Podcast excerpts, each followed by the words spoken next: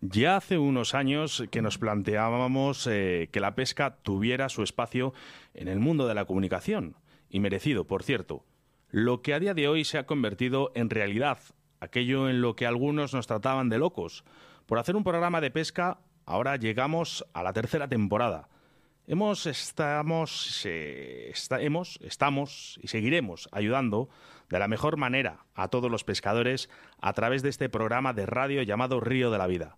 Gracias, gracias a todos por confiar en nosotros, a todos nuestros oyentes y, como no, a nuestra emisora, a Radio 4G.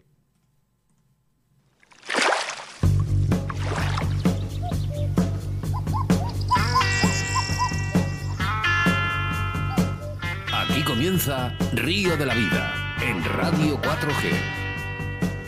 Tu programa de pesca con Óscar Arratia y Sebastián Cuestas.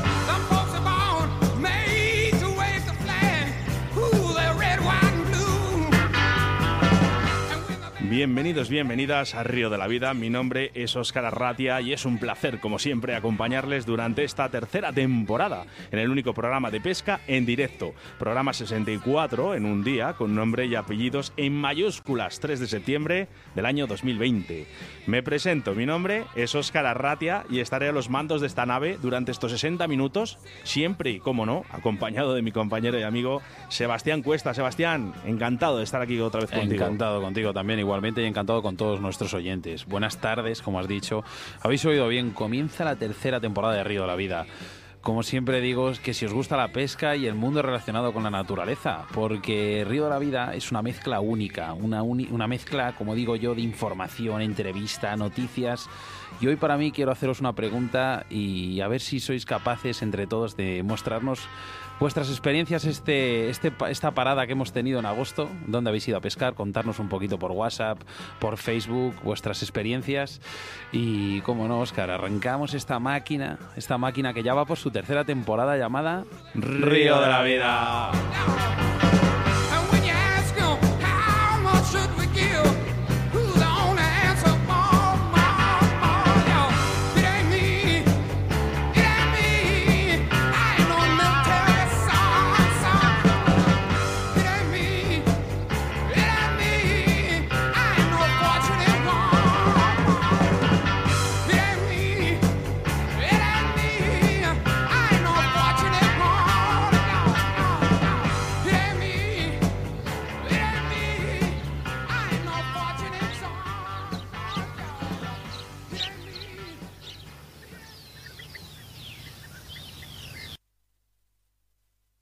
En Río de la Vida con Óscar Arratia y Sebastián Cuesta. Vital Bites es una empresa de cebo afincada en España. Sus creadores y gerentes, Nicky Hedin y Marlene Jessen, apostaron por nuestro país dado el potencial piscícola y en concreto el número creciente de carpistas que atesora España. Una empresa innovadora en cuanto a recetas, uniendo lo clásico con lo innovador, pero sobre todo manteniendo un alto estándar de calidad en el producto final que llega al pescador y siendo este producto final de una alta digestibilidad y atracción para el pez. Vital Bites presenta una completa gama de boilies, engodos, dips y food dips, concebidos y creados con las harinas e ingredientes de mayor calidad del mercado. Polígono Industrial La Alberca, Avenida Villajoyosa 151, local 6 la Nucia, Alicante, o llamándoles al 656 95 92 77.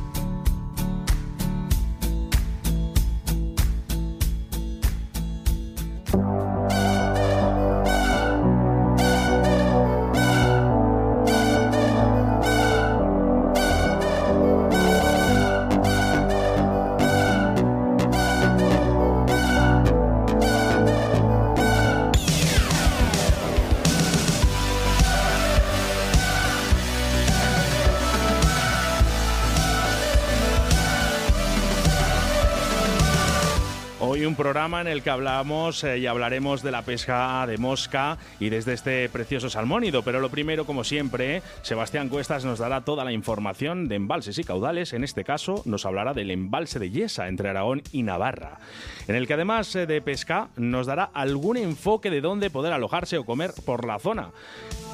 En el debate del día hablamos sobre el comportamiento de la trucha en el Pirineo catalán, ya que a simple vista serían reconocidas por todos los pescadores, pero con un comportamiento bastante diferente al que tenemos en los ríos de la península. Seguidamente nos trasladamos para hablar con un campeón del mundo de salmón y dos mosca, como es Daniel Martín Barrachina, y en el que nos centramos la entrevista de la pesca del Pirineo catalán. Daniel eh, nos contará qué ríos, qué técnicas y modalidades podemos usar para la pesca en el Pirineo. Y hacemos referencia a nuestro patrocinador del día de hoy, como es Vital Bytes. Pues sí, Oscar, porque gracias a nuestros patrocinadores y colaboradores es posible hoy en día que Río de la Vida se mantenga bien sobre sus cimientos. Y es que hoy hablamos de Vital Bytes. Vital Bytes es una empresa de cebo afincada en España desde aproximadamente 2007. Sus creadores y gerentes, Nicky Hayden y Marlene Jensen, apostaron por nuestro país dado el potencial piscícola, en concreto el número creciente de carpistas que atesora España. Una empresa innovadora en cuanto a recetas, pruebas y nuevas creaciones de cebo, uniendo lo clásico con lo innovador, pero sobre todo manteniendo un alto estándar de calidad en el producto final que llega al pescador y siendo este mismo producto de una alta digestibilidad y atracción para el pez. Vital Vice presenta una, una gama completa de boilies, engodos, dips, food dips, concebidos y creados con las harinas e ingredientes de la mayor calidad del mercado. Puedes localizarles en el polígono industrial de la Alberca, Avenida Villajoyosa 151, local 6, La Anuncia en Alicante, o también llamándoles a su teléfono de contacto que es el 656 9592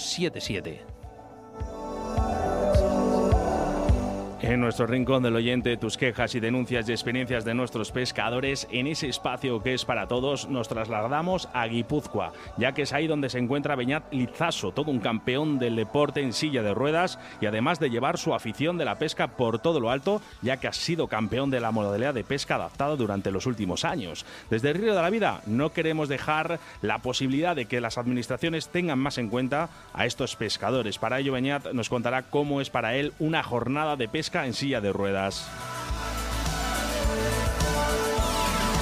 Los colaboradores, los habituales ya, Moscas de León, Torno Roll, Pescaolí, Riverfly, Cañas Draga, Leralta, la Autovía del Pescador, JJ Fishing, Torno Roll, eh, Vital Vice. De hecho, Torno Roll dos veces, además. Bueno, bien, mira, así se enteran mejor, ¿no? Oye, mil gracias a todos nuestros patrocinadores, porque como siempre decimos, sois vosotros los que realmente hacéis el programa y nuestros patrocinadores, eh, por eso estamos así y ahí seguimos adelante. Recordamos las vías de contacto a través del 681072297, ya sabes que estamos transmitiendo también a través vía Facebook, eh, en el que os damos las gracias a todas las personas que durante este verano nos habéis enviado vuestros mensajes con capturas y con la imagen de Río de la Vida, con ese merchandising de polos, eh, así que muchísimas gracias a todos.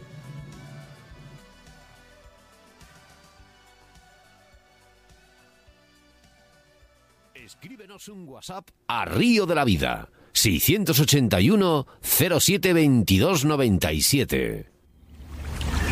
En Río de la Vida, la información de caudales y embalses con Sebastián Cuestas.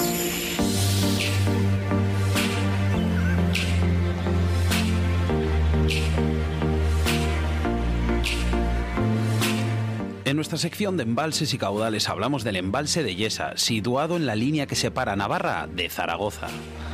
Bajo la Sierra de Leire, junto a un paisaje extrañamente bello, se extiende la lámina de agua verde turquesa que encierra la presa de Yesa, muy conocido por los visitantes que se acercan al Pirineo desde el oeste de la península, ya que la carretera de acceso pasa junto al embalse y esa sumerge tesoros, como el antiguo balneario de Tiermas, y da cobijo a truchas, carpas, barbos y black bass, entre otros. Es precisamente Tiermas uno de los puntos más conocidos, tanto para los pescadores como para los que pasan y buscan sus aguas sulfurosas. De origen romano, es alimentado por el manantial del que aún brota agua a una temperatura de 42 grados. Cuando el nivel del agua baja considerablemente de agosto a octubre, quedan al descubierto las antiguas dependencias del mismo, además de otros curiosos restos de edificaciones. Y el lugar es poblado por numerosos bañistas que se embadurnan de su lodo con supuestas propiedades terapéuticas. El manantial calienta zonalmente las frías aguas del embalse el gradiente de la temperatura respecto a otras zonas de, vida y actividad, por lo que junto con los bañistas, los aficionados a la pesca del bass son atraídos por esta singularidad es sin duda una de las mejores zonas para su pesca, pero también muy concurrida. No obstante, no encontraremos de manera habitual grandes ejemplares. Lo habitual es encontrar bancos de bases pequeños y esporádicamente algún ejemplar adulto. Tras la obligada visita, si queremos huir de aglomeraciones debemos pasear por las orillas buscando zonas con árboles o estructuras semisumergidas. Una de las zonas interesantes es la cola del embalse y esa no da grandes bases, pero podemos optar a tamaños de 1 a 1,5 kilos. Sin embargo, no es un lugar fácil para los que normalmente no suelen conocer el fondo del sitio. Además del nivel de las aguas y su temperatura, que condicionan enormemente la pesca, la climatología es un factor a tener en cuenta. El clima de Yesa es frío y seco, pero el factor que más condiciona es el viento, que sopla habitualmente con fuerza, complicando los lances y levantando las olas. La segunda especie protagonista en Yesa es la trucha común, para la que la baja temperatura del agua es en este caso un factor más que favorable. No hay muchos en el embalse donde se pueda pescar con posibilidades, y este es uno de ellos. Con cucharillas, cranbais o a mosca seca, por ejemplo, en Yesa se obtienen ejemplares que pueden llegar hasta los 3 kilos. Es habitual pescarlas en zonas donde habitan bancos de alburnos o alevines de black bass. Además, en Yesa se pescan carpas, royales y comunes, principalmente a maíz y barbos, bastantes abundantes, que se pueden pescar sobre todo también si queremos a mosca. En definitiva, y eso es un lugar interesante, recomendable de visitar, especialmente en verano, aunque la pesca no está ni mucho menos asegurada, su impresionante paisaje y sus aguas forman un marco especial donde probar suerte.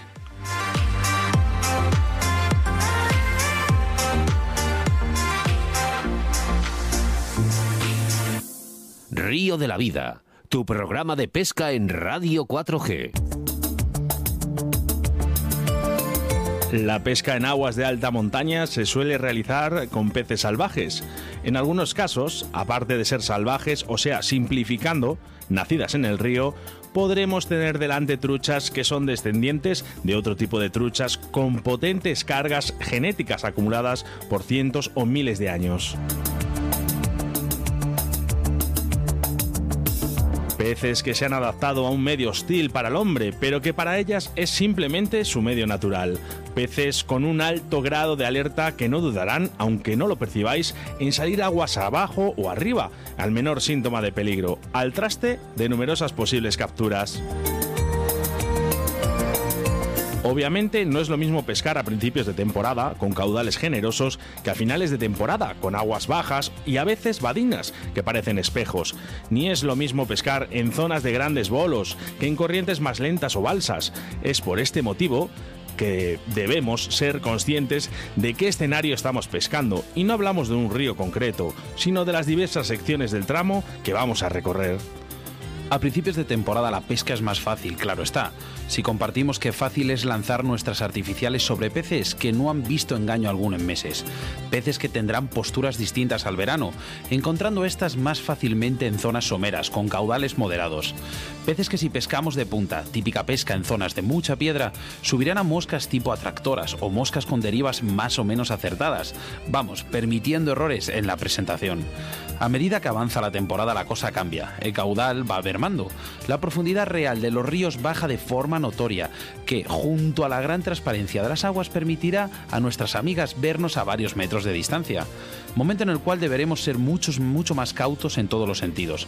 Aproximaciones sigilosas, por supuesto, pero habrá que hacer más cosas. Una mejor presentación de nuestras moscas en el agua será vital. Habrá que trabajar para que nuestras derivas sean lo más naturales posibles y que duren al máximo de segundos. En cuanto a las moscas, ahora tocará, más que en otros momentos de la temporada, afinar con el tamaño, vida de la mosca, por ejemplo, el color. De no ser así, podremos ver cantidad de rechazos o sencillamente constatar que a los peces les importa un bledo lo que están viendo en la película de agua.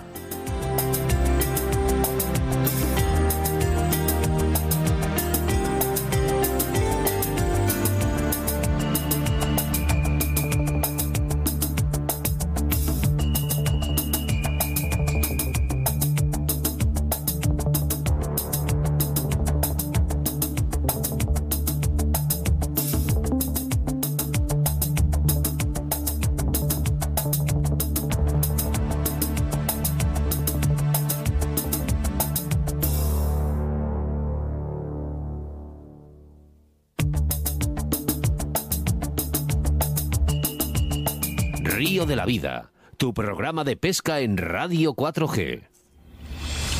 En Río de la Vida te ofrecemos nuestro invitado del día.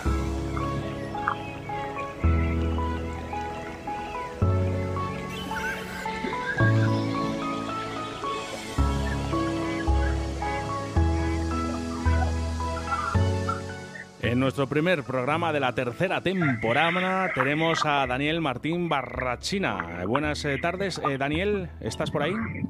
Hola, buenas tardes, Oscar. ¿Cómo estás? Pues muy bien. Hablamos Disfrutando... con... Dime, dime, dime. dime.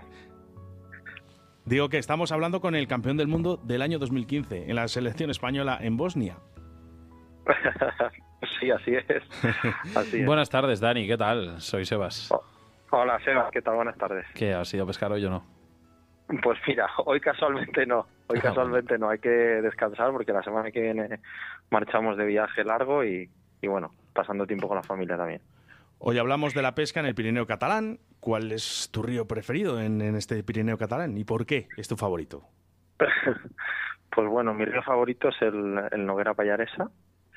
Y, y, ese favorito pues por varias razones, no solamente por lo que es el río en sí mismo, sino por lo que es el ambiente de estar en, en un en una zona de montaña con tranquilidad. Es verdad que este año ha sido especialmente atípico porque tranquilo casi no había ninguna zona, pero bueno, normalmente es una zona tranquila, es, es un sitio en el que te pierdes y te va de, todo un poco, ¿no? Entonces, pues bueno, la verdad que es un sitio en el que disfruto mucho.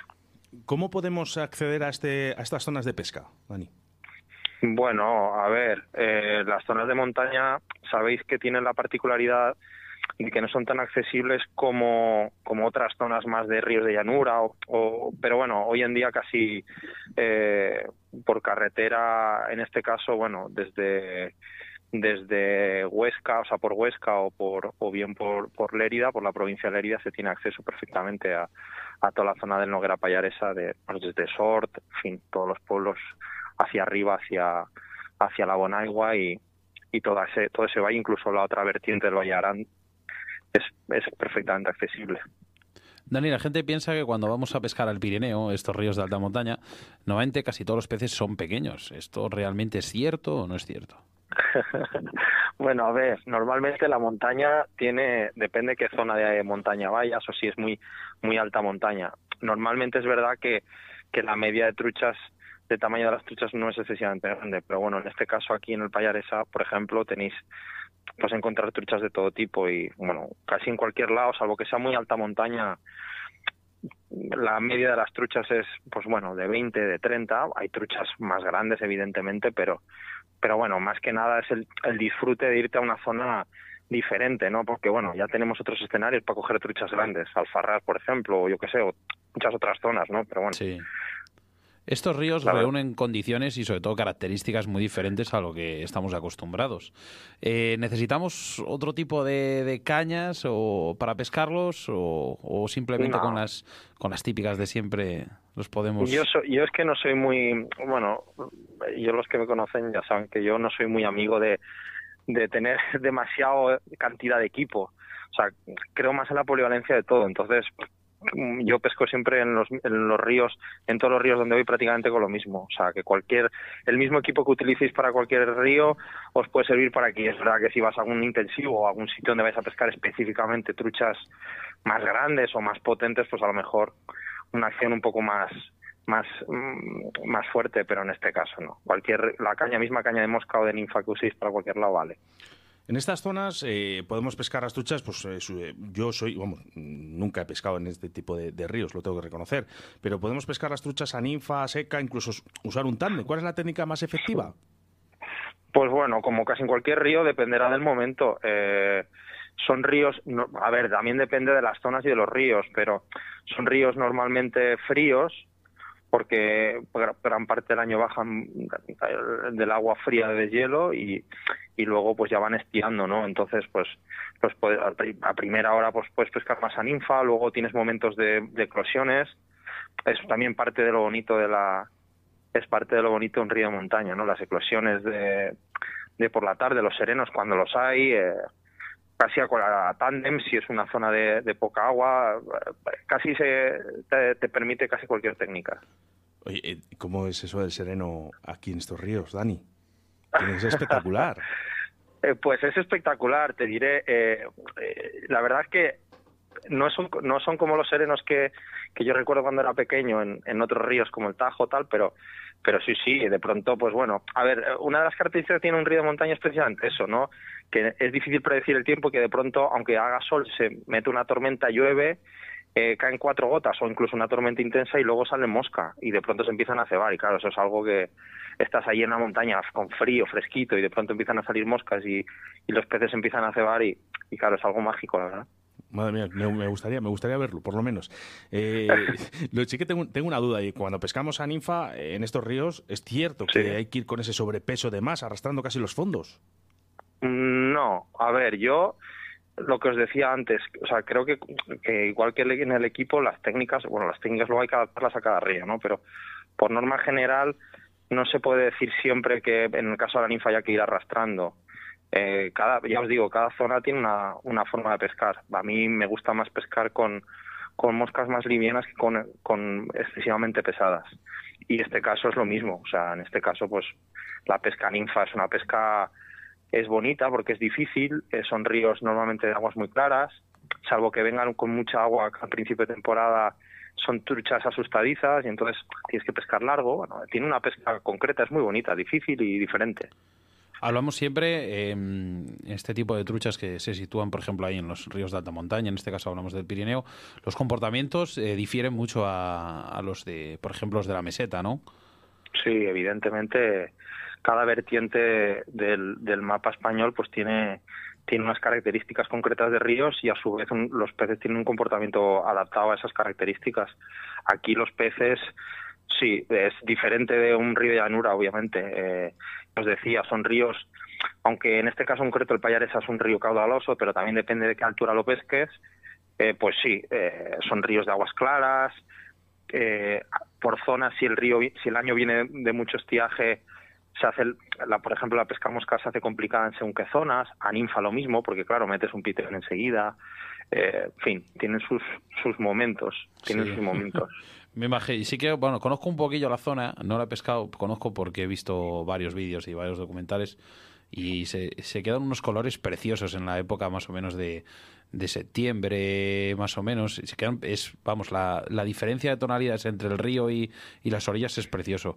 El, el, tema de las repoblaciones de fario, en, en este caso, por ejemplo, en el Pirineo catalán, eh, ¿influye mucho en el comportamiento de, de, las truchas? O sea, me explico. Eh, ¿Cambia la forma normalmente de ser de la trucha de alta montaña o, se comportan igual?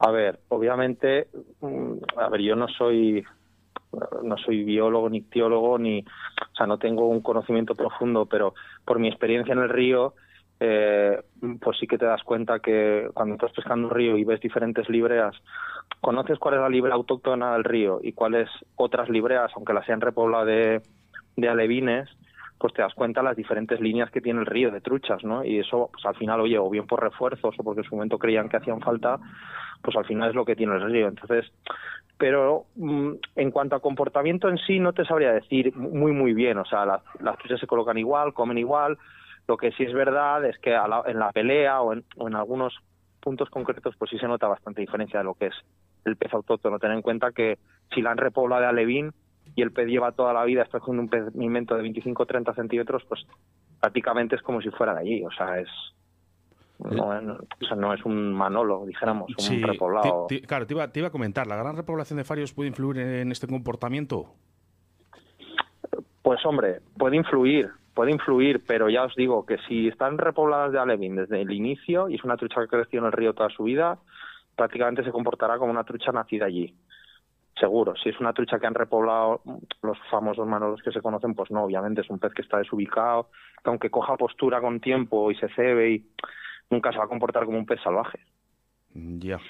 Es, es, es, es, curioso porque fíjate que tiene, yo creo que es, eh, es el, lo habíamos dicho antes en el cuando hemos estado hablando de la pesca en el Pirineo, ¿no? que son uh -huh. prácticamente visualmente vemos las truchas que son iguales, pero, pero su comportamiento no tiene absolutamente nada que ver. No, no, nada que ver. Pero yo creo no es tanto, no es tanto por la repoblación, es, yo creo que es un poco que ver por, por la zona donde vive me refiero a una trucha de montaña, normalmente una trucha de montaña tiene un, comportamiento en unas horas del día por la temperatura del agua, por el momento de eclosión de insectos que a lo mejor en una zona llanura no se te puede dar. Entonces, la velocidad a la que baja la comida en una trucha montaña no es la misma que en un río llanura. Entonces, en según qué zona la trucha no es tan selectiva, o sí, depende. Por eso digo que, que los comportamientos difieren también, más que por la genética del pez, yo creo que, que también puede ser, ¿eh? yo creo que también viene un poco marcado por las circunstancias del propio río, la temperatura, mm. en fin, la velocidad del agua, cantidad. Lo que sí que me he dado cuenta, Dani, es, es, son las tablas, las tablas que tienen este tipo de ríos. ¿Esto viene marcado por su país vecino de Francia? ¿Puede ser? ¿Las tablas a qué te refieres? ¿A las zonas paradas? Sí, a las zonas paradas. Pues puede ser, eh, puede ser, no lo sé. Eh, al final un poco, yo creo también viene marcado por la orografía un poco del terreno. Si es verdad que al estar muy limítrofe, toda la zona pirenaica es es bastante parecida. De hecho, os no sé si os ha, dado la circunstancia de estar pescando un río en Francia y de, ceros que estáis en, como en casa, ¿no? País Vasco pasa mucho también, en Navarra o en cuando estás pescando alguna zona y, y, y, vas a Francia y es, es bastante parecida, ¿no? Por la orografía cercana, pues hay veces que es muy similar. Estos ríos del Pirineo tan pronto te los encuentras con mucha agua como con poca. Normalmente suele venir por, las lluvias o bueno, por, por, los embalses, las centrales y demás. ¿Esto favorece a la pesca? Bueno, más que favorece, a mí me gusta un montón, porque hace el escenario diferente cada vez que vas. Sí, la verdad, eh, te da un poco de juego, ¿no? Te da juego, porque eh, eh, es un río que de pronto un año de mucha lluvia viene muy alegre y te encuentras un río de montaña con fuerza, con, con corriente, los peces están mucho más activos porque se sienten más seguros, cantidad de agua, otros por el estiaje viene muy finito, una pesca más difícil, es lo bonito, ¿no? Eh, de pronto, pues es lo que os decía, de pronto viene una tormenta, eh, caen cuatro gotas, sale un poco de mosca, cambia un poco, es lo chulo, yo creo.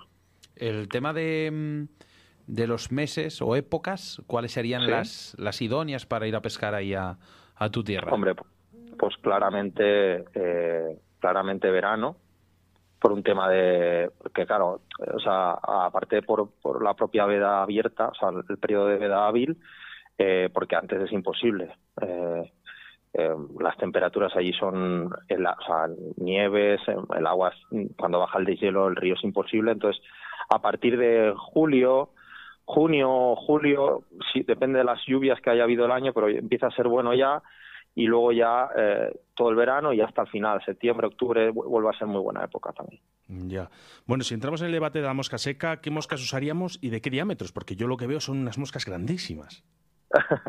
bueno, es verdad que normalmente se tiende a, a pensar que cuando vas a montaña eh, pues puedes pescar con moscas más grandes y, y, en muchos casos es así. O sea, las truchas de montaña te admiten en según qué condiciones moscas secas, pues ecdionúridos o, o moscas, dijéramos, de conjunto, ¿no? Orejas de liebre o, o una royal o, en fin, un varón, en fin, cualquier tipo de mosca de ese tipo. Hablamos un poco de moscas eh, todoterreno, ¿verdad? Sí, bueno, yo ya os digo, ¿eh? yo también en eso soy bastante, no me como mucho la cabeza con, con las imitaciones, o sea, creo que al final mm, cualquier tipo de mosca en un río, en un río montaña y en, un, y en otro tipo de río también, ¿eh? pero en este caso que hablamos de los ríos de montaña, una mosca nuevamente si está bien presentada hmm.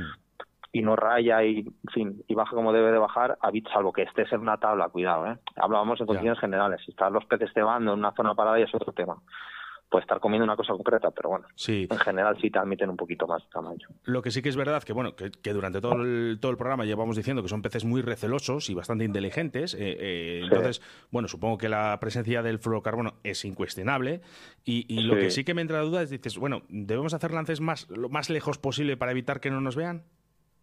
Pues depende, depende del sitio y depende cómo venga el año y se ve claramente. Llegarás a zonas donde el agua esté parada, que no haya mucha profundidad, que sí te va a obligar, si los peces están cebando, no te van a dejar acercarte.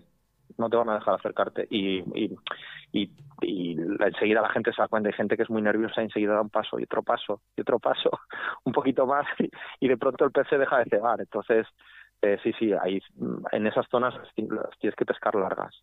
Y luego, pues siempre tienes las aguas movidas, que oye, que son que son las aguas más cómodas para el pescador, ¿no? Porque oye, ya te ve menos y, y puedes pescar desde más cerca, en general.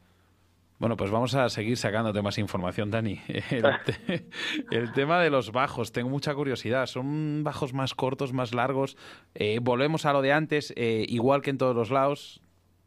Yo te diré que pesco prácticamente con, en, el bajo, pesco siempre con los mismos bajos, prácticamente en todos los sitios. Igual. Me he acostumbrado y lo modifico muy poco. Entonces, mm, para más práctica, Perdón que te corte, pero realmente seguro que no fallen en lo que te voy a decir, que las distancias, las de competición, ¿no? Sí, bueno, eso por supuesto, por eso te quiero decir. Pero bueno, también te quiero decir que, que tampoco soy muy papista. Si alguna vez voy por. Siempre tendemos a entrenar como nos marcan y tal, pero, pero bueno, si algún día vas por libre y, y recortas un poco más o alargas un poco más, pues bueno, normalmente siempre tendemos a alargar más que a recortar. Eso es la verdad. Eso sí, porque, porque nos permite una pesca mucho mejor. Pero bueno, en este caso en montaña, si se te acorta un poco más, pues bueno, tampoco me, rasgo las vestiduras. Quiero decir que no. Eres pescador de alta competición, has ido a bastantes europeos, has conseguido muy buenos resultados en los europeos, pero hay un año clave, 2015. Te, te proclamas campeón del mundo en Bosnia, si no me equivoco, ¿no? Eso es. ¿Qué sensaciones te recorrieron por el cuerpo cuando supiste que eras campeón del mundo? Que es que es, que es complicadísimo. Pues, eh, pues sí, es muy difícil. De hecho, hasta 2015 jamás España había sido campeona del mundo por equipos.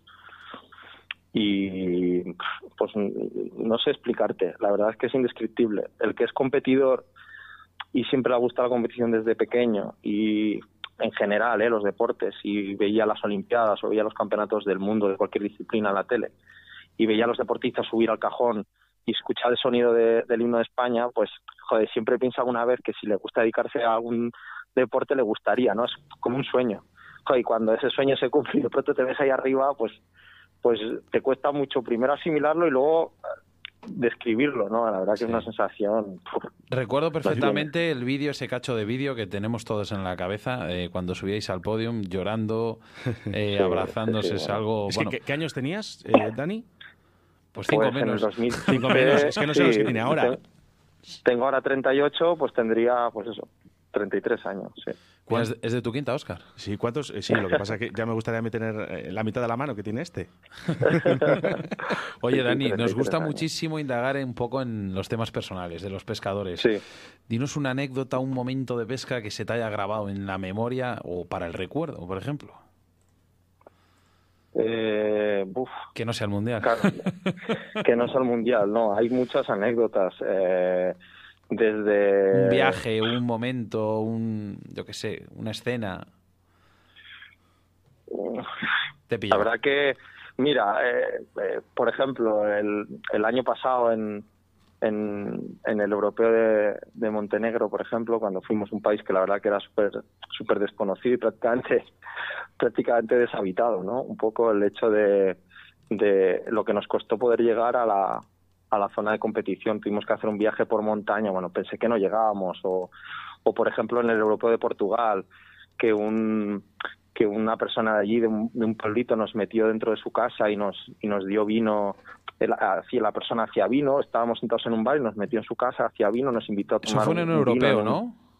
En el europeo de Portugal nos lo contó Rubén Santos, creo. Rubén Santos. del vino. Que además se reía mucho cuando lo contaba. Algo debió pasar ahí un poco. no, ¿sabes qué pasa? Que, que cuando, como nosotros somos muy hechos para adelante, cada, a cada país que nos vamos, pues nos ponemos a hablar una mezcla de idioma entre italiano, inglés, eh, portugués, una cosa. Eh, nos entienden, ¿eh? Ojo, nos entienden en todos los lados. cuando, hay, cuando hay necesidad, se entiende. Entonces, lo chulo de esto es casi más que la propia competición que, oye, que obviamente mola, es, son las experiencias que te pasan, ¿no? Oye, el pronto en un pueblo, porque claro, si te vas a un país mucho más europeizado, dijéramos, mucho más avanzado, pero cuando te vas a estos países de los Balcanes o a algunas zonas un poco más tal, todo lo que te pasa o cómo tienes que sacarte el fuego muchas veces, pues es lo que mola al final. Daniel, sabes que tenía muchas ganas de que estuvieras aquí, sobre todo porque Daniel salió en el primer documental que hicimos de Río de la Vida, en el Campeonato de España, en el Piloña y salía en el vídeo y, se lo dije, Daniel, tengo ganas de entrevistarte, a ver si, fíjate, después de bastante tiempo ya, aquí estás. Así que solo te tengo que decir que muchísimas gracias de que hayas estado en los micrófonos de Río de la Vida, ha sido todo un placer y que no será la última.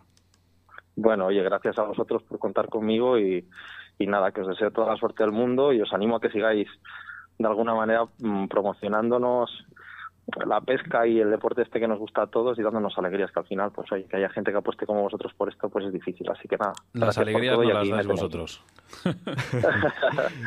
Daniel muchas, muchas gracias. Hasta siempre. Gracias a vosotros. Un abrazo a los dos.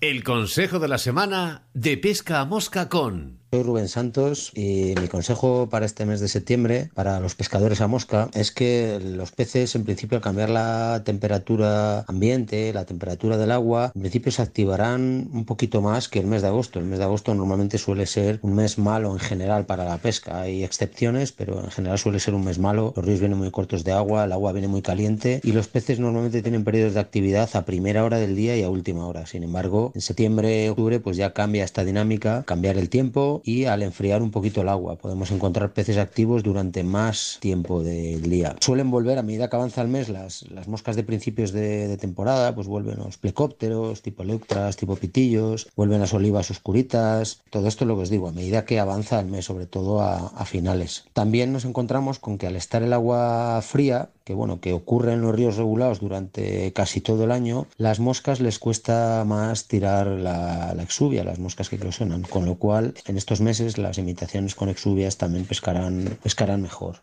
Nos encontramos, dependiendo de los escenarios, con peces también muy educados eh, durante toda la temporada. En escenarios con sobrepesca, pues los peces, claro, aprenden mucho. Entonces, eh, necesitaremos utilizar moscas o ninfas pues con algo menos de brillos, con algo más de pelo, con, bolas no tan brillantes, ser más cautos en, las, en, los acercamientos y en las presentaciones, porque a la mínima que, que, que no presentamos bien o que hacemos alguna pequeña perrería que ellas notan, pues ya va a ser imposible coger ese pez. Nos dan una oportunidad y poco más al, llevar tanta zurra ya durante toda la temporada. Bueno, pues este en principio ha sido mis consejos para, para, el mes de septiembre. Espero que, que os valgan y que disfrutéis de la pesca lo máximo posible durante este mes y medio que nos queda. Nos vemos en los ríos hasta luego. En Río de la Vida, con Óscar Arratia.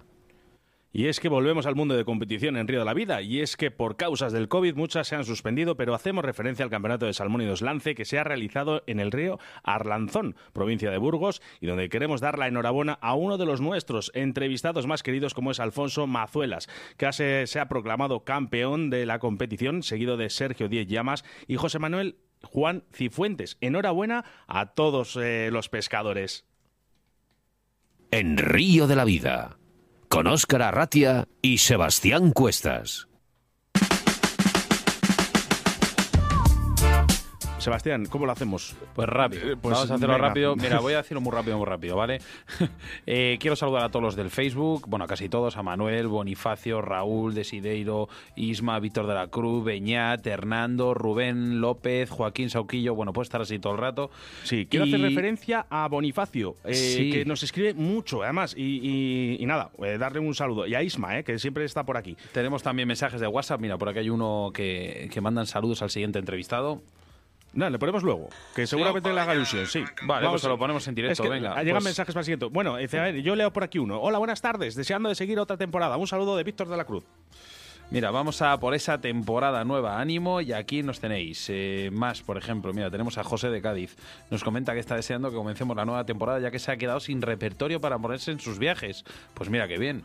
Bueno, pues Mariluz, de Totana. A ver si volvéis a llamar a Bárbara Piña para la nueva temporada, que esa chica es la bomba. Me encanta que habléis tanto de carfishing y sobre todo de los vídeos que hacéis por Facebook Live sobre los diferentes tipos de rig. Que, que no lo dude, que Bárbara Piña es una de las nuestras. Así que mira, por aquí tenemos. Hola, buenas tardes desde Torrevieja, un afincado gallego aquí en Torrevieja. Un saludo, amigos, un pescador. Buenas tardes, deseando seguir otra temporada. Sois muy grandes. José Chu de Vizcaya, contando los días para escuchar a Barrachina, gran persona y grandísimo pescador. Mira, Manolo, eh, de Jaén, de Linares. Buenas tardes, chicos. Vamos, que ya teníamos mono de ese pedazo de programa de radio. Un saludo. David Sánchez nos dice que necesita más programas a la semana de Río de la Vida, que una hora se le hace muy corta. Pues. Oscar, eh, pues no sé, hay que, habría que hablarlo con el director, ¿no? Que lo tengo aquí delante, pero bueno. vamos, vamos a ver qué podemos hacer. La verdad que por nosotros, mira, eh, estaríamos encantados de verdad eh, de poder hacer dos horas semanales, pero es, es, muchísimo. Mira, por aquí se está empezando a entrar Manuel Santiago, Miguel Ángel Canales, buenas tardes, Michel Vitoria, Sergio Rodríguez Matas y por cierto, Hernando Eraso, que le ha tocado, bueno, le hemos regalado una camiseta, un polo de Río de la Vida en el último programa de la segunda temporada y que le estará por llegar. Así que nada, oye. Mira, pues saludos otra vez desde Pasto, Colombia. Qué bien, cómo me gustan esos mensajes. Bueno, pues perfecto. Muchísimas gracias a todos los mensajes que nos han llegado durante este verano y sobre todo a todos los mensajes que nos están llegando en estos momentos en directo.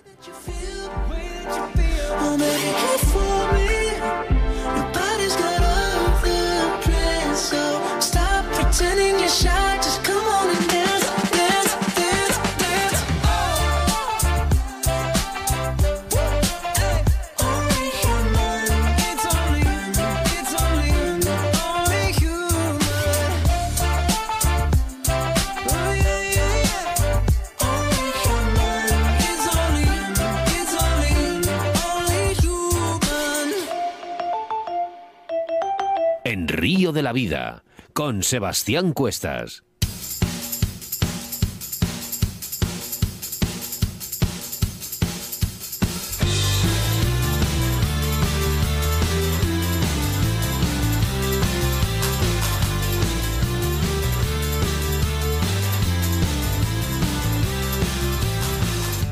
En Río de la Vida no cesamos en nuestro trabajo, porque nada más acabar el programa comenzamos con el siguiente, para que cada jueves tengáis un invitado nuevo. Y es que el próximo jueves, día 11 de septiembre, emitiremos el programa que vamos a grabar este sábado a orillas de un embalse, de cuyo nombre no puedo hablar, en el cual haremos sesión de car fishing con dos invitados de lujo, Esteban García y Raúl López Ayala. Estar atentos porque este sábado 5 haremos algún mini directo en el cual sortearemos algún lote de Vital Bites, Oscar. Bueno, pues hacemos referencia justamente a ese, al patrocinador de estas dos semanas, con motivo a ese programa 65 que estamos preparando orillas del río, con dos grandísimos amigos pescadores y que por cierto es la primera vez que se va a realizar un programa de radio a orillas del agua. Lógicamente no vamos a decir el sitio en el que estaremos ni la hora, pero os iremos dando pinceladas a estos horarios a través de nuestras redes sociales. Vitalvice, esta gran empresa, esta gran empresa de cebo afincada en España desde aproximadamente 2007, sus creadores y gerentes Nicky Hayden y Marlene Jensen apostaron por nuestro país dado el potencial piscícola y en concreto el número creciente de carpistas que atesora España. Una empresa innovadora en cuanto a recetas, pruebas y nuevas creaciones de cebo, uniendo lo clásico con lo innovador, pero sobre todo manteniendo el alto estándar en calidad en el producto final que llega al pescador y siendo este final de una alta digestibilidad y atracción para el pez. Vitalvice presenta una completa gama de boilies, engodos, dips y food dips concebidos y creados con las harinas e ingredientes de mayor calidad del mercado. Puedes localizarles en el polígono industrial de la Alberca, en la avenida Villa Joyosa, Villa Joyosa, perdona, 151 local 6 en la Nucia, Alicante, o llamándoles a su teléfono de contacto que es el 656 959277.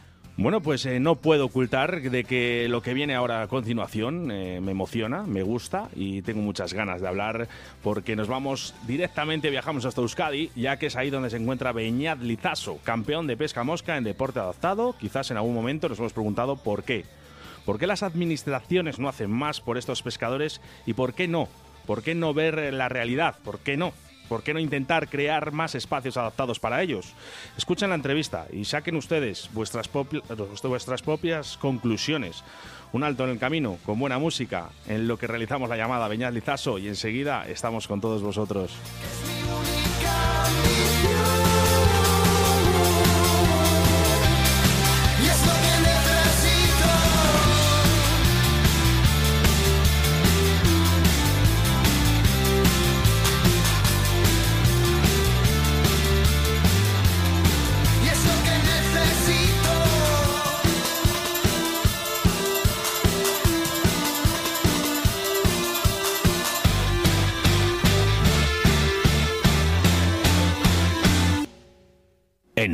De la Vida, con Óscar Arratia y Sebastián Cuestas. Tus denuncias y quejas a través de Río de la Vida. Hoy en los micrófonos de Río de la Vida recibimos al pescador de deporte adaptado Beñat Lizaso. Saludos, Beñat. Buenas tardes. hola, buenas tardes. Buenas tardes. ¿Qué tal, Beñat? Bien, aquí estaba escuchando la entrevista que has hecho al amigo y bien, bien, me, ha gustado. Bueno, pues ahora, vamos contigo. Todos nuestros oyentes saben perfectamente qué es el, el deporte adaptado, pero para quien no lo conozca, ¿qué es exactamente el deporte adaptado? Bueno, como sabemos, pues hay de todos los deportes que están creados desde hace bastante tiempo, pues bueno, pues se bueno, espera, que empiece de nuevo, que bueno, se adaptaron pues a las personas que somos físicos y psíquicos. Y entonces pues todos los deportes se pueden adaptar a cualquier situación física que tengas. Eh, ¿en qué, Beñat, ¿en qué, momento, ¿en qué momento decide Beñat hacerse pescador? Bueno, yo desde pequeño siempre he tenido la afición con mi tío de ir aquí al puerto de Ondarribi a pescar y así pero a, a, chicharritos y bueno, diferente, ¿no? Y luego pues en toda la vida pues hemos ido con el amigo pues a, a por chipirones y así, a Guetar y a los puertos, pero en 2017 pues justo casualidad, como hacemos deportes adaptados como has comentado, pues nos comentaron la federación para ir a, hacer una pesca pues en Leizarán pues de ría. y entonces pues lo probé y bueno, me gustó. Sí, sí. Pues la verdad que a mí me gustaría eh, pescar contigo un día. El deporte adaptado en la pesca no suele, no suele prodigar mucho en nuestro país, sobre todo porque hay falta de, instalaciones. ¿En qué sitios puedes realizar la pesca? Mm, cerca de tu zona y fuera, por ejemplo. Bueno, fuera ya no sé seguramente, pero aquí, pues bueno, en los puertos de todos los, eh, todos los pueblos que haya mar, y luego pues en las rías, pues en Leitarán Luego he ido con un amigo, bueno, el Izarán está adaptado. Luego he ido con un amigo, pero he tenido que andar por zarzas y así y llegar al sitio, pero como el amigo me ayudaba, pues sí, pero así adaptado así en Leizarán. Nosotros, por ejemplo, estuvimos eh, grabando un programa ahí en, en, el, en el Coto Las Mariquillas, en Valdeganga, y sí que es verdad que estaban ah. adaptando ya el Coto para ello. Así que un día, si te animas, está llenísimo de truchas Ah, y la verdad que lo tienen muy bonito, lo tienen bastante bien preparado. Eh, Beñat, ¿crees que si las administraciones pusieran de su parte, habría más pescadores con una minusvalía en nuestro país? Yo creo que sí, claro. Si, siempre se empuja. ¿Qué haría falta? Haría falta pues instalaciones que estén, pues bueno, yo soy un amputado, yo me puedo mover saltando o bueno, eh, con la pierna, pero hay algunas gente que están en silla y tienen un poquito más complicado que yo. Entonces, pues sí, se, pediría como, como un puerto, como un puerto, pero bueno, un poquito de más ahí al lado de, todas las rías no se podrá, ¿no? A muy arriba no puede sí, pero a, la de esa, de, esa joder, a la de, sí, de, esa, de esa, coño, no me va a salir. Bueno, nada. yo, tengo un castellano muy malo, de, eh, pues al lado de la, del mar, así se pueden adaptar sí, un poquito de, no me va a salir. Bueno, cuando, buscamos es peor. Mira, Beña, tengo por aquí un... Nos han llegado bastantes mensajes, te, te vamos a decir, de apoyo. Eh, sobre todo, mira, eh, quiero recalcar uno que tengo aquí, que es de Jesús Pérez Martín, ¿vale? Con el que he estado hablando personalmente. No sé si le conoces, también eh, pesca en silla de ruedas. Ah, y pues bueno, nos ha agradecido la entrevista que te vamos a hacer a ti, lógicamente, ¿no? Y le he dicho que le vamos a mandar un saludo y que lo mismo que al igual que apoyamos a Beñat, apoyamos a toda la gente con esas pequeñas minusvalías o grandes y que no pueden realizar su pesca. Y nos ha llegado uno muy especial. Escucha porque creo que le conoces. A ver, dime. Opa, Beñat, gran campeón. Oye, soy Martín Lassa y en nombre de, de toda la Federación Guipuzcoana te damos la enhorabuena por todos los éxitos que has tenido y espero que tengas muchos más. Yo por mi parte intentaré que estos eventos sigan por mucho tiempo y contar contigo también, claro. Esperemos que y, que vaya en aumento. Y ya sabes que tenemos un proyecto de un lago ahí para, para vosotros y para, para más gente que está en proyecto para poder realizarlo y que tengáis tengáis eh, mejores condiciones para, para hacer el deporte. Un saludo y espero verte en octubre en el siguiente campeonato de Guipúzcoa. Le, conoces, ¿no? Sí, sí, es el presidente de pesca que tenemos aquí en Leizarán, de Guipúzcoa. Sí, un, buen tío y gracias a él pues se produjo pues esta, este encuentro, este, este campeonato y yo estaba en tres años desde el 2017 y ha sido un placer ir y acompañarles. El primer año fue un gran día porque estuvimos muchos psíquicos y físicos. Sí. Y el segundo año estuvimos tres, que es una pena que estábamos un psíquico y yo que soy minusválido, Pero estábamos los dos y luego más tarde vino otro, pero y el, el siguiente año estuve yo solo. Y es una pena porque organizan todo, te ponen todas las cañas, todas las moscas, todos los aparejos que quieres probar, te los ponen ellos. Luego te ponen un almuerzo también para que Hombre, te almuerzo que no falte, eso está claro. Eso es. Y al final, eh, si está lloviendo, te ponen una carpita también, o lo que sea, y si lo preparan bien, luego te ponen baño al lado para que no te tengas que andar. Sí. sí. Oye, Beñat, ¿tú crees? Yo, yo, creo, yo creo que es así. Yo creo que en la Federación Guipuzcoana o mismamente el País Vasco vais siempre un paso por delante de todas las, digamos, todas las federaciones. Y no, no es que me quiera meter con la mía, ¿eh? pero yo creo que siempre vais un paso por delante en todo, en ayudas, en, digamos, infraestructuras de ríos, todo. ¿No crees que es así? Yo creo que sí. Bueno, luego también, pues, si vas para Francia, igual tienen un poquito mejor todavía, ¿no? Hay que aprender de todos.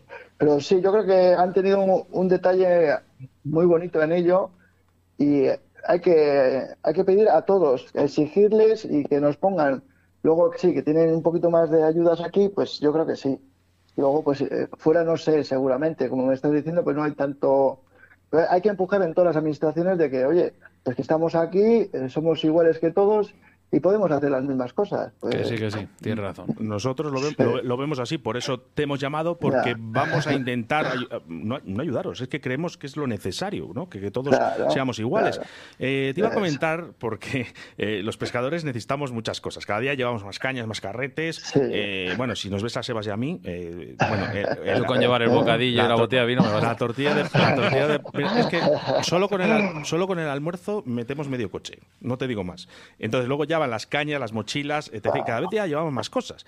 Entonces, mm, ¿cómo es una jornada de pesca en silla de ruedas? Porque, claro, tú también tienes que llevar tus cosas. Claro, claro. Mira, pues cuando se hace el campeonato en Leizarán, pues tenemos, bueno, tenemos, eh, eh, podemos llevar el coche hasta adentro. O sea, donde está, tenemos casi, dejamos a dos metros y podemos ir. Y ya ellos nos ponen las cañas y todo eso. Hay que agradecerle a Martín, que nos ponen todo a servir. Pero cuando he ido con el amigo, pues es lo que, bueno, si vas al puerto, bien, porque dejas el coche a 5 metros y te puedes mover.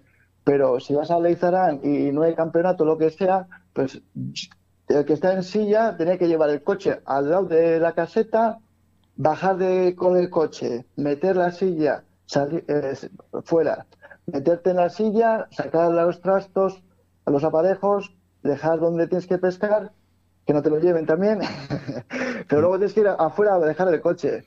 Y hay un parking o dos de minusválidos y a la vuelta si te lo quitan, a ver qué haces, ¿no? Pues te quiero decir que hay todavía que profundizar mucho. Hay que limar. Pues, eso es. Y luego si pones dentro un parking de minusválidos para un coche y te bueno, eh, eso te pasa en todos los supermercados, ¿no? Te quiero decir, o en todos los colegios, que hay un listo o dos que siempre te van a aparcar ahí.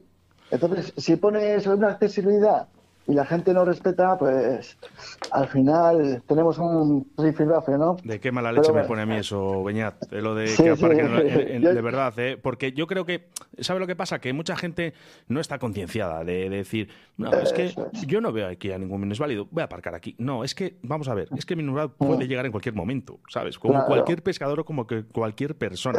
Eso es. Beñat, mira, eh, yo te voy a decir una cosa, desde Río de la Vida queríamos denunciar ante todo la injusticia que se hace con estos tipo de pescadores como eres tú y queremos mostrar todo nuestro apoyo a los niños, a las personas con minusvalía o discapacidad que quieran y deseen seguir pescando. Ante todo, darte las gracias, Beñat, por estar en los micrófonos de Río de la Vida. Y antes de despedirme, Quiero agradecer personalmente a la Federación Guipuzcoana de Pesca, al presidente Martín Lasa, por llevar a cabo este tipo de iniciativas, que no se suele prodigar mucho en nuestro país por falta de instalaciones y, y todo nuestro apoyo para continuar con estas actividades. Muchas gracias. Yo también le quiero dar las gracias a Martín por tener esta esa propuesta que puso y mira, pues todos los años yo intento ir.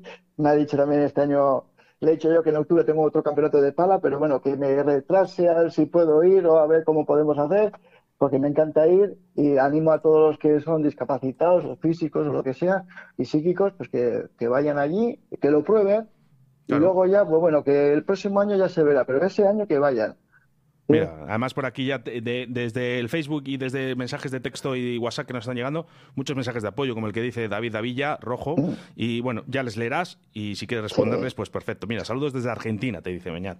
Joder, a ver si voy ahí también a pescar. ¿eh? Me encantaría. Bueno, Beñat, un abrazo muy fuerte. Hasta siempre. Muchas gracias y seguir bien, ¿vale? Ah, venga, Aur. Aur. Síguenos a través de Facebook, Río de la Vida.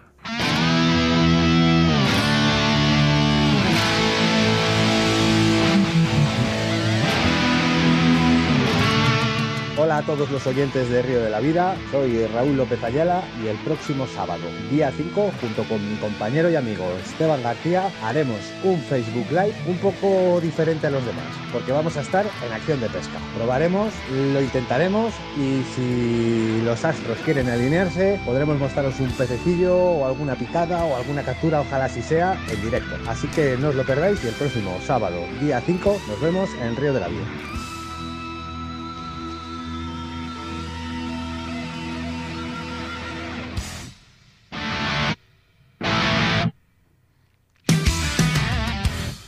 En Río de la Vida seguimos trabajando nada más acabar nuestros programas, preparando y entrevistando nuevos invitados todas las semanas. Por eso tenéis que estar muy atentos porque el próximo día 11 de septiembre emitiremos el programa que vamos a grabar este sábado a orillas de un embalse, que como he dicho antes no podemos decir el nombre, en el cual haremos sesión de car fishing con dos invitados de lujo, Esteban García y Raúl López Ayala. Estar atentos porque este sábado 5 haremos un mini directo, uno, dos o tres, no sabemos qué vamos a hacer y de la mano de Vital Vice sortearemos un lote de, de productos suyos. Bueno, lo que hay que decir es que es la primera vez que se hace un programa de radio a orillas de, de un lago, de un embalse, de un río ¿vale? Cuando decimos orillas es orilla, no hay ni dos metros a la carpa donde vamos a estar emitiendo. Pues eso quiere decirse que es la primera vez que se va a hacer esto en radio, así que va a ser un poco entre Facebook Live, radio, ¿vale? Que, que vamos a hacer esta prueba, ¿no? Y que, esperemos que salga todo bien, entonces por eso ha dicho Sebastián de hacer microcortes y vamos a, bueno, pues daros todas, todo lo que podamos eh, ofreceros en esta jornada de carfishing. Los colaboradores ¿eh? de Río de la Vida, Pesca Olit, eh, Moscas de León, Riverfly, Cañas Draga del Alta, la Autovía del pescador JJ Fishing, Vital Vice, eh, nuestro patrocinador del día de hoy. Sí, una gran empresa de cebo, afincada en España desde aproximadamente 2007. Sus creadores y gerentes, Nicky Hayden y Marlene Jensen, apostaron por nuestro país dado el potencial piscícola y en concreto el número creciente de carpistas. Una empresa innovadora en cuanto a recetas, pruebas y nuevas creaciones de cebo, uniendo lo clásico con lo innovador, pero sobre, sobre todo manteniendo el alto estándar en calidad en el producto final. Vice presenta una completa gama de boiles, engodos, dips y food dips, concebidos y creados con las harinas e ingredientes de mayor calidad del mercado. Puedes localizarles en el polígono industrial de la Alberca, en la avenida Villajoyosa 151, local 6, en La Anuncia, en la provincia de Alicante, o llamándoles a su teléfono de contacto, que es el 656 959277.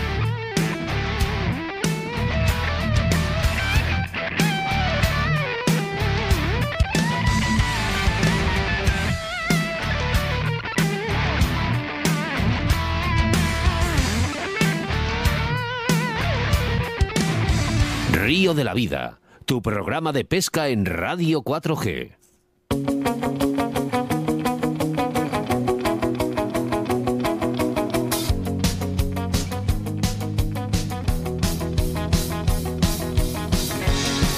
Oye, ni, un suspiro, Sebastián, ¿eh? No, la verdad que ninguno. se, ha pasado, volado. ¿eh? Sí que es verdad que no sé qué el oyente que nos decía lo de las dos horas, vas a tener razón. Hay que poner dos horas de Río de la Vida, por lo menos semanales. Mira, hablando antes que hablabas de Mazuelas, que, hay que le hemos felicitado por el, por el autonómico. Mira, nos pasa ahora una foto con la camiseta nueva de Río de la Vida en el mismo puente de Piloña, ¿vale? Va a pescar el campeonato de España de lance de mosca. Eh, Mazolas, mucha suerte. Qué suerte, y a ver si puedes darles caña. Si va con la camiseta de Río de la Vida, este gana, hombre. Oye, muchísimas gracias a toda la gente que estáis enviándonos fotos con las camisetas y el merchandising de Río de la Vida. No da tiempo para más en este primer programa de la tercera temporada donde hablamos sobre la pesca de salmónidos, más concretamente la pesca en el Pirineo catalán, de la mano del campeón del mundo como es Daniel Martín Barrachina. Y en nuestro rincón del oyente, la denuncia a las, a las administraciones eh, con Viñat Lizaso, un campeón en silla de ruedas, que nos ha explicado perfectamente cómo es una jornada de pesca para él, y en el que Río de la Vida quiere apoyar la iniciativa en la que podamos disfrutar todos de nuestras aguas, ahora listos para prepararse para ese programa 65, ¿eh? a orillas eh, del agua, en la que yo recuerde va a ser la primera vez ¿eh? que se va a hacer esto. Bueno, con deciros que vamos con baterías, placas solares y todo, porque ahí no hay luz, no hay nada. Estamos en mitad de la naturaleza, ¿vale? Bueno, Oscar, un jueves más, un río de la vida más, gran familia formada por todos vosotros, nuestros invitados, patrocinadores y nuestros queridos oyentes. Y es que cada jueves tenéis tu cita con la pesca y a través de las ondas de la radio y, como siempre digo, a través de nuestra app radio, Radio 4G Valladolid. Esta afición y esta radio es mi forma y vuestra forma de vida, que sé que cada día os gusta más esto de Río de la Vida. Y Oscar, eh, deseandito Nada, estoy de ver, salir mañana para allá. Que estaros muy atentos a las redes sociales porque no podemos deciros una hora concreto porque es algo especial, pero lo único que sí que te podemos decir es que tienes que esperar 48 horas más o 2.880 minutos para volvernos a reencontrar a través de las ondas de la radio. Saludos de quien te habla, Óscar Arratia, acompañado, como no, de mi compañero y amigo Sebastián Cuestas. Nos vemos en el río.